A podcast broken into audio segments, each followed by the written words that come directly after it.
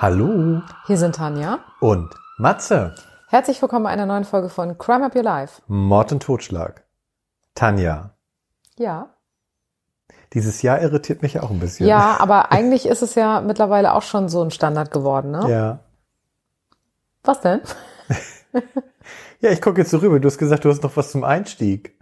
Ja, so eine kleine kurze Geschichte, ne? Da bist du ja ein Fan von. Ja. Und zwar bin ich da nämlich so drüber gestolpert und ich habe da auch überhaupt nicht viele Informationen zugefunden, aber ich fand es so derbe, als ich das gelesen habe. Und zwar hast du schon mal von der Zombie-Droge gehört, Badesalz. Nee. Ich fand es so ekelhaft. Und zwar gab es da ein paar Fälle in Miami. Und ich persönlich hatte über den einen gelesen. Und zwar war das so ein 25-jähriger Typ, der die einen sagen, schon Drogenprobleme hatte, der, die anderen sagen, hatte er nicht. Er war ein ganz harmloser Typ. Du musst dir vorstellen, ein Polizist näherte sich zwei Personen. Und zwar ist die eine Person über einen Obdachlosen gebeugt gewesen, hat, ich sag mal, so an dem, ja, war so an dem dran, weißt du, so der Körper, alles war so auf dem anderen, auf diesem Obdachlosen. Und der Polizist hat dann versucht, den wegzuziehen und ähm, hat, hat versucht, die zu trennen und hat dann gesehen, dass dieser 25-Jährige oder Mitte 20-Jährige dem versucht hat, komplett das Gesicht abzubeißen. Oh Gott. Der war blutverschmiert, der hat das Der Obdachlose jetzt, ne? beide, Ja. ach muss so. man ja sagen. Und letztendlich war es so gewesen, dass der Obdachlose ins Krankenhaus gekommen ist und um die 77 Prozent von seinem Gesicht waren weggefressen Von diesem Typ. Oh Gott. Ja. Und es kursierte zu der Zeit so eine neue Droge, das ist so, ein, so eine Art Amphetamin, so ein bisschen wie Crystal Meth.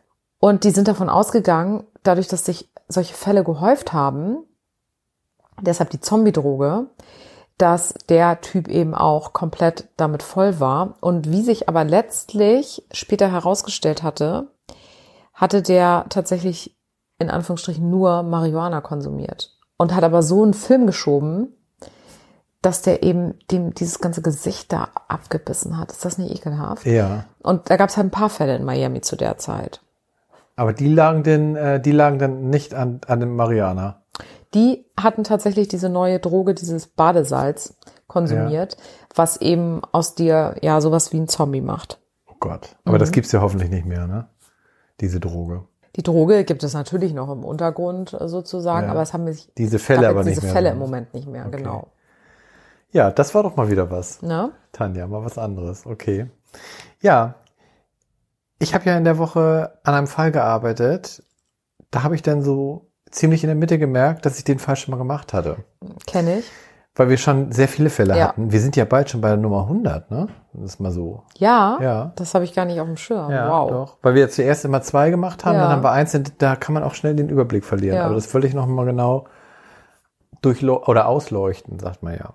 Ja, Tanja, bei mir spielt's 1981 in Kalifornien. Guter Jahrgang, bester Jahrgang, kann ich dazu sagen. Ja, in Kalifornien. Und zwar, kennst du den Ort Caddy? Nee. Der hat auch nur momentan, also laut 19, zwei- äh, 2019, 76 Einwohner. Also es ist ein ziemlich kleiner Ort. Aber du dachtest, vielleicht kenne ich ihn trotzdem zufällig. Nee, ich weiß, okay, gut. Deswegen ist es noch unwahrscheinlicher. Ist so. ne? Stellt euch jetzt einfach mal eine kleine Wohnsiedlung vor. So mit so kleinen Holzhütten. Die sind alle so durchnummeriert. Und in meinem Fall geht es um die Holzhütte 28. Mhm. Da passierte etwas Schreckliches. Sue und ihre fünf Kinder zogen kurz vor Weihnachten von Quincy nach Caddy und mieteten die Hütte Nummer 28. Und so viel möchte ich schon mal verraten. Bis heute bleibt der Fall mysteriös und unaufgeklärt. Was ich ja eigentlich nicht mag. Mhm. Ja, ne? ich wollte gerade sagen, Cold Case nicht dein Ding. Aber ich finde das immer so, ich fand diese Geschichte jetzt ein bisschen, ja, so ein bisschen spooky-mäßig. Mhm. Und zwar, was hat sich da genau in dieser Nacht zugetragen? Geklärt wurde es ja nie vollständig, aber was definitiv klar ist, am Morgen des 12. Aprils kehrt die 14-jährige Sheila nach einer Übernachtung bei Freunden in diese besagte Hütte zurück. Als sie die Tür öffnete, bietet sich ihr ein grausiger Anblick. Auf dem Boden im Wohnzimmer liegen drei Leichen. Eine Leiche war verdeckt mit einem gelben Laken. Darunter war ihre 36-jährige Mutter, Sue. Das stelle ich mir auch so schlimm vor, wenn du deine eigene Mutter da blutüberströmt Ja, der absolute Horror. auf dem Boden vorfindest. Und sie lag verdeckt, wie gesagt. In ihrem Mund war ein Slip, also ihr Slip, Mhm. als Knebel und fixiert mit Klebeband. Ihr 15-jähriger Bruder Johnny und dessen 17-jährige Freundin Dana waren auch übelst zugerichtet. Ihre Hände und Füße mit Kabeln gefesselt, überall Blut auf dem Holzboden und bereits eingesickert in die Holzbohlen. Hm. Also kannst du dir vorstellen, was da an Blut Ja. geflossen ist. Und der oder die Täter, man weiß es nicht, haben fest mit Hämmern zugeschlagen. Sue und ihr Sohn wurden mit mehreren Messerstichen getötet und Dana, die wurde erwürgt. Es wurden zwei blutverschmierte Messer gefunden. Eines war davon so extrem verbogen, aufgrund der Stiche durch das Fleisch und dann den Prall an die Knochen. Hm. Und ein Hammer, der lag in der Wohnung. Laut Spuren muss es aber noch einen zweiten Hammer gegeben haben. Der ist weg. Er mag vielleicht immer noch in irgendeiner Werkzeugkiste zurückgelegt worden sein. Ein Polizist hat es nochmal erläutert nach Jahren, und zwar, er meinte auch so, wie die Opfer zugerichtet wurden, müssen es mehrere Täter gewesen sein und die müssen von oben bis unten voller Blut gewesen sein. Hm. Und jetzt wird das nochmal ganz wild, finde ich. Pass auf. In einem Nebenzimmer in dieser Hütte, da haben die von der Sheila die beiden Brüder, Greg und Rick, gefunden. Die waren fünf und zehn Jahre. Und noch den Nachbarsjungen, und zwar den Justin. Alle drei, was denkst du? Unversehrt? Waren unversehrt, genau. Und sie haben von den schrecklichen Ereignissen im Wohnzimmer offenbar nichts mitbekommen. Kannst du dir das vorstellen? Nee, das kann ich mir schwer vorstellen. ja. Fehlt da nicht noch ein Kind? Hatte sie nicht fünf? Die zwölfjährige Schwester Taina, die war verschwunden. Drei Jahre später werden ihre sterblichen Überreste knapp 50 Kilometer entfernt in einem Waldstück entdeckt. Zum Zeitpunkt des Verbrechens wurde Blut in Tainas Bett gefunden, was auf eine Vergewaltigung der Zwölfjährigen hingedeutet hat. Eine Frau und ihr Freund, die sich in der Nebenhütte befanden, wurden gegen 1.30 Uhr nachts oder morgens von etwas geweckt. Und das war so gedämpfte Schreie, so haben die das Mhm. beschrieben. Und das war so störend, dass das Paar halt aufgestanden ist und sich umgesehen hat. Und da haben sie halt nichts feststellen können und dann sind sie wieder ins Bett gegangen. Und das scheint natürlich auch unmöglich, wenn die im Nebenhaus sowas Ja. hören, aber die Jungs nehmen an nichts. Weißt du? Ja, klar. Das finde ich halt alles ein bisschen merkwürdig. Absolut. Und verwirrend ist auch, warum die Mörder beschlossen, den Jungs keinen Schaden zuzufügen. Denn es kann ja auch sein, dass die gar nicht geschlafen haben, sondern das alles beobachtet haben Ja. und somit auch später die identifizieren Genau. können. Ne? Das Verbrechen hat komplett die ganze Gemeinde da erschüttert und trotzdem kamen irgendwie diese ganzen Ermittlungen nicht voran. Und da hat die Polizei sich kurzerhand auf zwei Hauptverdächtige festgelegt. Und zwar waren das zwei vorbestrafte Männer, die ein paar Hütten weiter wohnten. Einer davon ist der Vater des Jungen, der mit den beiden Sharp-Söhnen in einem angegrenzenden Zimmer halt da geschlafen Mhm. haben. Und der andere, der wohnte bis vor drei Wochen vor der Tat bei den Sharps. Dem Bericht zufolge gab es Beweismaterial gegen beide, dennoch wurde keiner von ihnen je verhaftet. Ist auch irre, oder? Total. Was denkst du denn, was aus den beiden geworden ist? Also die wurden nicht, ja, die haben wahrscheinlich erstmal so weitergelebt und sind dann irgendwann weggezogen und gestorben. Die sind beide gestorben. Ja. Hier, du erzählst die Geschichte ja schon weiter, trotz dass du sie gar nicht kennst. Ist so. Ja, Gutes Gefühl heute, ne? ja, finde ich gut. Und jetzt komme ich mal zur Theorie. Und zwar, das örtliche Sheriffbüro hat den Fall nicht mit der nötigen Ernsthaftigkeit verfolgt, heißt es. Auch Gerüchte um eine mögliche Vertuschung wurde Jahr zu Jahr lauter. Mhm. Und der örtliche Polizeichef, der war auch mit einem von den Hauptverdächtigen befreundet. Und der wurde einfach ungelöst zu den Akten gelegt, der Fall. Aber 2013 kam ein neuer Sheriff von Caddy und der hat den Fall nochmal neu aufgerollt. Und zwar war es auch ein alter Jugendfreund der minderjährigen Opfer. Deswegen ist er noch Mhm. vielleicht noch mal ein bisschen ähm, Engagierter gewesen. genau. Ne? Und er hat das dann noch mal gemeinsam mit einem pensionierten Polizisten aufgerollt. Und zwar 1984 gab es auch einen anonymen Anruf bei der Polizei und der wurde auch mitgeschnitten. Und dann musst du dir vorstellen, der wurde nie abgehört oder verfolgt. Und zwar war das ganz wichtig, denn der Anrufer, der Anonyme, der da angerufen hat, inzwischen wurden die Leichenteile hier von dieser Tyner gefunden. Ja. Und der hat vor dem offiziellen Gutachten diese Leichenteile dieser Tyner zugeordnet. Und das ist so mit Täterwissen. Ja. Und diese Aufnahme, die lag ungeöffnet und verpackt in einem alten Beweismaterialbox. Wurde somit auch nie abgehört. Das ist echt heftig, oder? Und außerdem fand der neue Sheriff einen Brief des verdächtigen Nachbarn und der war adressiert an seine damalige Ehefrau, in der er ihr den Mord indirekt gestand. Mhm. Ich habe den Preis für deine Liebe bezahlt und nun, da ich sie mit vier Leben gekauft habe, sagst du mir, dass du fertig mit mir bist. Klasse, was willst du sonst noch? Das stand in diesem Brief. Heftig, oder? Ja. Und die Ex-Frau hat den Brief aber nie bekommen, aber hat die Handschrift bestätigt. Mhm. Und auch in der Nähe des Tatorts wurde ein Hammer gefunden, den jemand dort offenbar absichtlich versteckt hatte. Und der verdächtigte Nachbar von den beiden, der hatte in der Vernehmung mal gesagt, dass er seinen Hammer, den er hatte, verlegt hätte. Weil die wollten einen Hammer von dem sehen, ne? in seinem Werkzeugkasten. Und den hätte er angeblich verlegt. Das war ja nun schon fast ein Geständnis, Tanja. Ja. Das Motiv des Nachbars soll demnach gewesen sein, dass das spätere Opfer, also diese Sue, sich in seine Ehe eingemischt und seine Frau geraten hat, ihn zu verlassen. So ist jetzt die offizielle Spekulation, sag ich mal so. Und die Jugendlichen wären demnach Zufallsopfer gewesen, weil sie möglicherweise während der Tat hereingeplatzt sind. Warum nun das jüngste Opfer mehrere Kilometer weit entfernt gefunden wurde, bleibt allerdings auch bis zu dieser These unklar. Ja, und auch wurde sie ja vergewaltigt, Ja. vermutlich. Und vor allem wurde, ja, genau. Ne? Und dann frage ich mich auch trotzdem, warum die Jungs im anderen Zimmer nichts davon mitbekommen haben. Das kann ja auch nicht sein irgendwie, ne? Nee, Also es sind noch viele Fragezeichen. das tut mich, also es wundert mich ja auch bis heute. Und dieser eine Junge, dieser Justin, der hat ja auch unterschiedliche Geschichten danach immer wieder mal erzählt.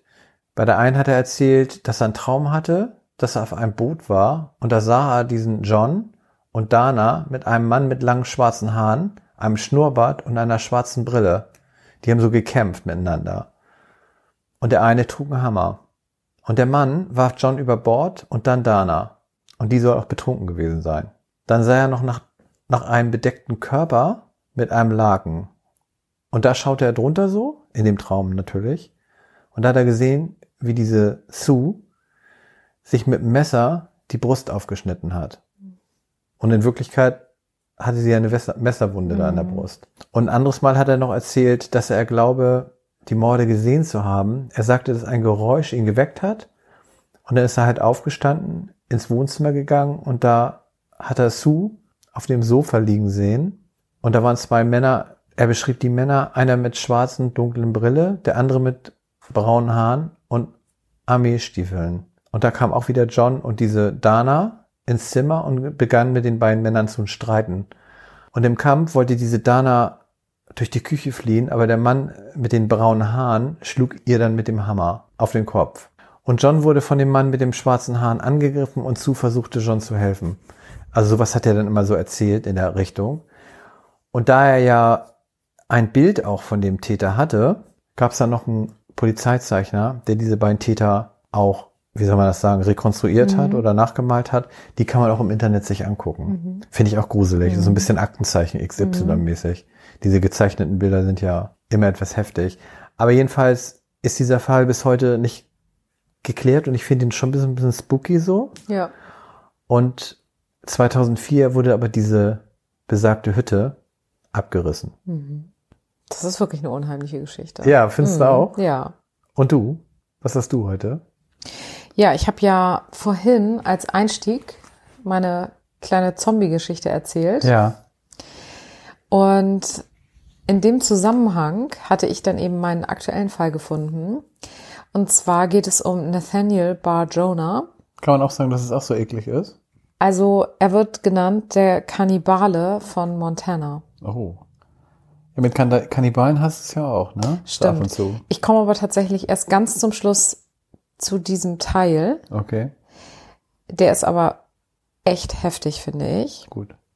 Aber es startet eigentlich schon da. Der hat quasi auf seinem gesamten Lebensweg ganz, ganz viele und auch so ein bisschen verstreut Fälle gehabt, die ich gleich erzähle. Auf jeden Fall ist er als Ki- als Kind schon auffällig geworden. Und zwar haben seine, ja, so Kindergärtner oder auch in der Schule, haben die Eltern häufiger mal darauf angesprochen, weil er so einen kleinen Tick hatte. Und das fand ich auch schon richtig eklig, wenn ich ehrlich bin. Immer wenn er eine Wunde hatte, hat er so die, oh, es ist so ekelhaft, die Kruste abgekratzt. Und die hat er dann gerne so in den Mund genommen. Und, drauf rumgekaut. So genau. Und dann hat er auch gerne an seiner Wunde so gesaugt und wollte sein Blut schmecken. Und das fand er halt total aufregend. Da denke ich mir, weißt du, das ist das erste Mal aufgetreten, als er sechs war. Gut, da erforscht man ja noch seinen Ja, eigenen Körper so ein bisschen. das stimmt. Ja. Aber das hat sich komplett durch sein ganzes Leben gezogen und auch im Gefängnis hat er das immer wieder gemacht. Auch Das heißt als er also, er erwachsen war. überführt worden und sitzt im Gefängnis. Er sitzt nicht mehr im Gefängnis. Ich kann das schon vorwegnehmen. Er ist 2008 an einem Herzinfarkt gestorben. Okay. Aber er hätte normalerweise 130 Jahre gesessen. Aber ich komme jetzt mal dazu. Ich habe ja gesagt, mit sechs hat das so angefangen. Ja. Er ist 1957 geboren und mit sieben hat er im Grunde das erste Verbrechen begangen. Er hat seine fünfjährige Nachbarin in den Keller gelockt und hat ihr gesagt, die können da so eine, diese, wie heißen denn diese Bretter, weißt du, von diesem, wo man so Sachen vorhersagen kann oder Geister rufen kann. Ach so diese Uchi oder. Ja, Ich, genau, ich weiß nicht, wie die heißen. Auf jeden Fall, er hat gesagt, so was hab ich, lass uns doch damit spielen. Dann ist die mit in den Keller gegangen und dann hat er versucht, sie zu ersticken. Und in letzter Sekunde ist seine Mutter gekommen und hat ihn davon abgehalten. Aber da ist halt nichts passiert, ne? Der war ja auch sieben. Kann froh sein, dass die Mutter gekommen ist. Ja. Als er zwölf war, hat er einen sechsjährigen Jungen auf einen Berg gelockt und hat ihn dort vergewaltigt. Ein paar Jahre später hat er zwei Jungs zum Friedhof gelockt und wollte die da auch vergewaltigen beziehungsweise töten. Und einer war so so ähm, unsicher, der hat dann zu dem anderen gesagt, ich habe ein ganz ungutes Gefühl, lass uns da lieber nicht hinfahren. Und dann sind die da auch nicht hingefahren. Und später hat man halt herausgefunden, dass er das wirklich geplant hatte, mindestens einen zu töten. Da, musst dir mal vorstellen, ne, dass dieser Junge, wenn er jetzt im Nachgang denkt, werden, werden die da hingefahren, ne? Ja. So, und 1975 wurde er dann das erste Mal für eine Tat auch auf Bewährung verurteilt. Was hat er da gemacht? Da hat er den achtjährigen Richard O'Connor auf dem Weg zur Schule entführt und zwar als Polizist verkleidet. Er hat sich als Polizist ausgegeben. Das hat er sehr gerne gemacht. Wie alt war er da dann? 1975, das kannst du dir mal selber ausrechnen, wenn er 57 geboren wurde, ne? Ja. 18. Ja. Und er hat ihn entführt, er hat ihn vergewaltigt und er hat versucht, ihn zu ersticken. Die Polizei hatte diesen Jungen gesucht und auf einem verlassenen Parkplatz hatten sie ein Auto entdeckt. Sind dann dorthin, haben den Nathaniel da drin gefunden und den Jungen. Der war voll mit Blut, voll mit seinem eigenen Kot und Urin, komplett zerstört durch diese Vergewaltigung und ganz kurz vorm Tod. Und dafür war er auf ähm, Bewährung, hat er ja Bewährung bekommen. Und ein bisschen später, Auch krass, dass er da nur eine Bewährungsstrafe für bekommen finde hat. ich auch, aber noch heftiger ist, dass er ein bisschen später einen Neunjährigen entführt hat und vergewaltigt hat. Und der hat nachdem er vergewaltigt wurde, sich so stark übergeben, dass der Nathaniel ihn aus dem Auto geworfen hat, weil er sich geekelt hat vor ihm. Und Zeugen haben Hm. das Nummernschild notiert und so ihn gefunden. Aber das wurde wie ein einzelner Fall behandelt, weil zu der Zeit es noch nicht dieses Meldeding gab, wo dann die Sexualstraftäter. Also wussten die nicht, waren. dass der die davor wussten schon nicht, dass der schon was auf auf Bewährung war. hatte. Genau, und dass Ja. der auf Bewährung auch war. Ja. So dass der dann 1996 ist dann die Bewährung zu Ende gewesen und er hatte dann wieder eine reine Weste, wenn du so willst. Ja. Obwohl er ja schon mehrere Taten da begangen hatte. Und jetzt kommen wir zu dem ersten Fall, für den er dann auch wirklich richtig hinter Gitter endlich mal gekommen ist. Und zwar hat er sich zwei Jungs genähert, die kamen gerade aus dem Kino und er ist hingegangen. Ich hatte dir schon gesagt, er hatte sich einmal als Polizist verkleidet. Diesmal hat er gesagt, er ist ein FBI Undercover Agent und sie müssen mitkommen. Oha. Das haben die gemacht. Er ist mit seinem Auto an einen verlassenen Ort gefahren mit den beiden, hat die gefesselt und Dass er zwei fesseln konnte, überwältigen konnte, ne? ja, der hat sich ja so kleinere Jungs, ne, acht, neun gesucht. Ja. Und dann, Na gut. dazu ist jetzt auch nochmal wichtig zu wissen, zu dem Zeitpunkt hatte er um die 170 Kilo gewogen. Oha. Und er hat dann, ist dann mehrfach auf die Brust von dem einen Jungen gesprungen. Mit Ganz 170 oft mit Kilo. seinen 170 Kilo. War sich also sicher, der ist tot. Mit dem anderen Jungen ist er weggefahren. Und den anderen Jungen hatte er quasi dann da zurückgelassen. Mhm. Tatsächlich hatte der aber noch gelebt, konnte den beschreiben, den Wagen und alles. Und so sind die dann letztendlich auf ihn gekommen. Und was ist mit dem anderen Jungen, äh, mit dem er jetzt weggefahren ist, passiert? Die haben tatsächlich den Wagen gefunden und der Junge hat noch gelebt. Also den konnten sie retten. Dem ist nichts weiter, mit dem Dem hat er nichts weiter angestellt. Nichts weiter in Anführungsstrichen Ja. passiert. Und dafür hat er dann 18 bis 20 Jahre wegen versuchten Mordes bekommen, weil er ja eben diesen anderen Jungen da mit seinem Gewicht quasi Töten wollte, ne? Ja. Kann man sagen. Und im Gefängnis hat er dann überhaupt erst diesen Namen Nathaniel Bar Jonah bekommen, beziehungsweise sich selbst gegeben. Geboren ist er nämlich als David Paul Brown.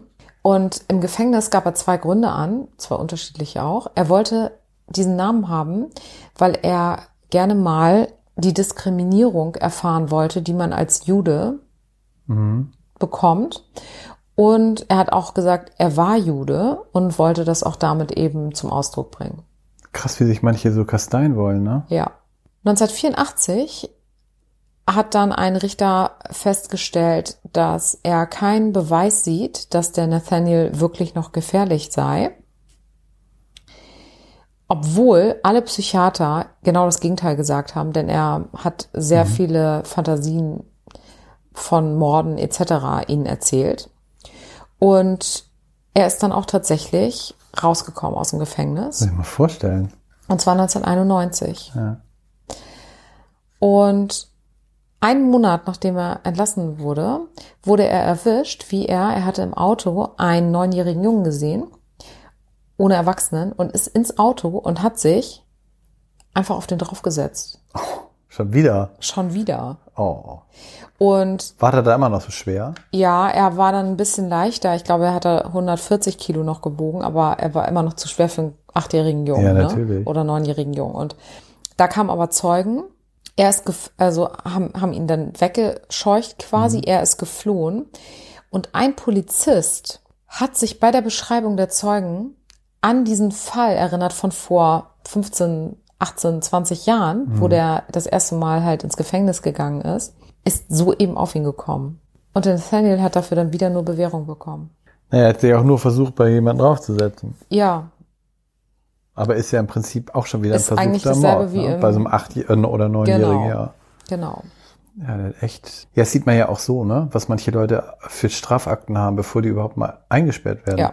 1996 ist Zach Ramsey, wieder ein kleiner Junge, auf dem Weg zur Schule verschwunden. Und Zeugen haben das Auto und auch, also von Bar Jonah und auch ihn letztendlich erkannt. Der Zack ist verschwunden, ist nie wieder aufgetaucht. Man weiß im Grunde gar nicht 100 Prozent, ob das der Nathaniel war, aber an dem Tag hat er nicht gearbeitet. Und in seinem Apartment hat man Namen von ganz, ganz vielen Opfern gefunden. 1999 haben nämlich die Polizisten, die die ganze Zeit so das Gefühl hatten, dass bei dem irgendwas nicht ganz stimmt, ihn wegen dieser, weil er sich ja häufiger mal als Polizist verkleidet hat. Ja. Deshalb haben sie eben ihn verhaftet und eine Hausdurchsuchung angeordert. Und dadurch haben sie ganz, ganz viele Fotos von Kindern gefunden. Sie haben einen Knochen gefunden. Sie haben Namen aufgelistet von Opfern gefunden, unter anderem Zack, und daneben stand gestorben. Und der Mitbewohner hat auch gesagt, dass der häufiger mal mit blutigen Handschuhen in die Wohnung gekommen ist und so. Also man konnte eigentlich. Ach, der hat auch nicht alleine gewohnt. Der hat nicht alleine gewohnt und man konnte eigentlich relativ sicher sein, dass der da irgendwie was mit denen zu tun hat. Ja. Mit diesen ganzen verschwundenen Jungs. Jetzt hat die Polizei ihn angeklagt wegen Mord an dem Sack. Mhm. Und sie hatten ja ganz viele Indizien und das hätte ja klappen können. Und weißt Aber du, warum das nicht Leiche. geklappt ja. hat? Weil die Verteidigung von Zack die Mutter in den Zeugenstand geholt hat und die Mutter hat gesagt, mein Sohn lebt noch, das spüre ich. Oh. Und dann haben die gesagt, ja, also wenn nicht mal die Mutter glaubt, dass der überhaupt tot ist, wie, können, warum sollte ja. er dann der Mörder sein? Ja, Mord ja. ohne Leiche ist immer schwierig. So. Mhm. Und letztendlich hatte man dann erstmal in Anführungsstrichen nur das Kidnapping ne, von den von den Fällen, die die ich schon genannt hatte. Und es kam dann auch während dieses Prozesses kamen auch noch ganz viele, die sich gemeldet haben, die schon mal Opfer von ihm geworden sind. Unter anderem eine 36-Jährige, die erkannt hatte, dass er sie 1974 vergewaltigt hatte. Also auch Frauen hat er auch. Ja, und das war verjährt. Und somit hat er aber letztendlich für dieses Kidnapping und die Vergewaltigung 130 Jahre bekommen und hat bis zu seinem Tod behauptet, er sei unschuldig, obwohl alle davon ausgehen, dass es mehr Opfer gegeben habe. Jetzt fragt ihr euch wahrscheinlich alle, was hat das jetzt, also mit dem Kannibalismus zu tun, ne? der Kannibale. Ja. Man hat in seiner Wohnung eine Rezeptbox gefunden. Jetzt kommt das Eklige. Jetzt kommt das Eklige. Und in dieser Rezeptbox war zum Beispiel ein Rezept, das hieß Little Boy Pot Pie, oh. French Fried Kid und nur solche Sachen. Also der hatte da offensichtlich ein paar Rezepte. Und jetzt haben die sich angeguckt, wie der eingekauft hat. In Amerika war das ja schon immer so, dass man viel mit Karte bezahlt hat und wenig mhm. mit Cash. Nachdem der Zack Ramsey verschwunden war, Hab hat man gesehen, geguckt, ja. dass er monatelang keine richtigen Einkäufe im Supermarkt gemacht hat. Er das, hat gar kein Essen gekauft eigentlich. Das heißt, er hat sich so obwohl der zu der Zeit 140 Kilo gewogen hat und ziemlich viel gegessen hat. Ja. Jetzt kann man natürlich sagen, er hatte vielleicht viel an Vorrat oder er hat ja. bar bezahlt. Aber zu diesem Zeitpunkt hat er ganz häufig Gäste eingeladen zum Essen. Oh. Und mehrere Gäste haben sich dann nachher gemeldet und hatten gesagt, dass sie sich zu dem Zeitpunkt bei ihm quasi beschwert hatten, weil das Fleisch komisch geschmeckt hat. Oh. Und da hat er gesagt, er hat ein, das ist Hirsch. Deshalb, er hat es selbst gejagt und deshalb Hirsch schmeckt halt anders. Ja. Das Einzige, was dran stimmt, ist, dass er es selbst gejagt hat, ne? Ja, ganz genau. Und man hat auch festgestellt, er hat keine Waffe, er hat noch nie gejagt, er war auch nicht weg zur mhm. Jagd. Also man weiß definitiv, dass das nicht so ist. Er hatte auch ähnliches auf seinem PC geschrieben, dass er die Nachbarn eingeladen hatte die haben alle und sowas gegessen, ohne dass sie Die das wussten, gegessen ne? haben. Oh. Und was ich auch noch total eklig fand, in einem Fleischwolf hat man Menschenhaare gefunden. Oh. Und man konnte das untersuchen und konnte herausfinden, dass das die DNA von einem afroamerikanischen Mann ist. Gott. Im Fleischwolf. Da hat er Hack draus gemacht. Und dann musst du dir ja vorstellen, also dieses Haar wurde, also diese Haare wurden im Fleischwolf gefunden. Das heißt, das wurde wahrscheinlich gegessen. Das war ja nicht der Ramsey. Mhm. Und nach dem Verschwinden hat er ja im Supermarkt kein Essen mehr eingekauft. Das heißt, das ist vermutlich mindestens der zweite, den ja. er gegessen hat. Ja, über Monate wird ja auch nicht so ein Achtjähriger Junge ausreichen. Ja. Muss man ja mal so sagen. Ja. Und dann hatte ich ja auch erzählt, dass die auch einen Knochen gefunden hatten in der Wohnung. Genau. Und der Knochen gehörte weder zu diesem afroamerikanischen Mann noch zu dem Ramsey. Da sind wir schon mal bei drei. Das wären also schon drei. Ja. Und wie viel er da verarbeitet hat Und verspeist. und verspeist und an andere Nachbarn auch Ja. weitergegeben hat und wie viel Menschenfleisch die vielleicht unwissentlich gegessen haben, weiß man bis heute nicht und er ist tot. Man wird das nie aufklären können. Und da denke ich mir immer, wenn du weißt, du warst da zu Gast und kannst dich noch selber erinnern, wie Ja. du ihm gesagt hast, das Fleisch schmeckt so komisch. Und dann weißt du danach, was du da vermutlich mit hoher Wahrscheinlichkeit gegessen hast. Ja. Das nimmst du doch auch ein Leben lang mit. Ja. Das verdreht den weiterhin den Magen. Das ist so ekelhaft, ne? Ja. Also, dass, dass, dass du dann da weißt, du hast vermutlich Teile von einem Kind gegessen. Das ist, Und das also, kommt dir ja auch immer wieder vor. Ne? Also es, manchmal ist es ja so, wenn du dann schon ein Kind irgendwo laufen siehst, ja, dann denkst du genau. da sofort Die wieder sind dran. komplett Ne? traumatisiert, diese Menschen, Ja. denke ich mir. Oh, schrecklich. Ja, das ist wirklich, wirklich ekelhaft. Ich fand am ekligsten diese Vorstellung, wie du, wie du da diese Haare in dem Fleisch findest. Ja. Also deine Geschichte war heute wirklich eklig. Ja. Ja, Tanja, das sind diese Kannibalen-Geschichten sind ja meistens, Die sind eigentlich schon per se eklig, ja. ja. Ist so. Ja, Tanja, da hatten wir ja wieder zwei Geschichten. Und dann gehen wir auf die Suche auf zwei neue Geschichten für die nächste Woche.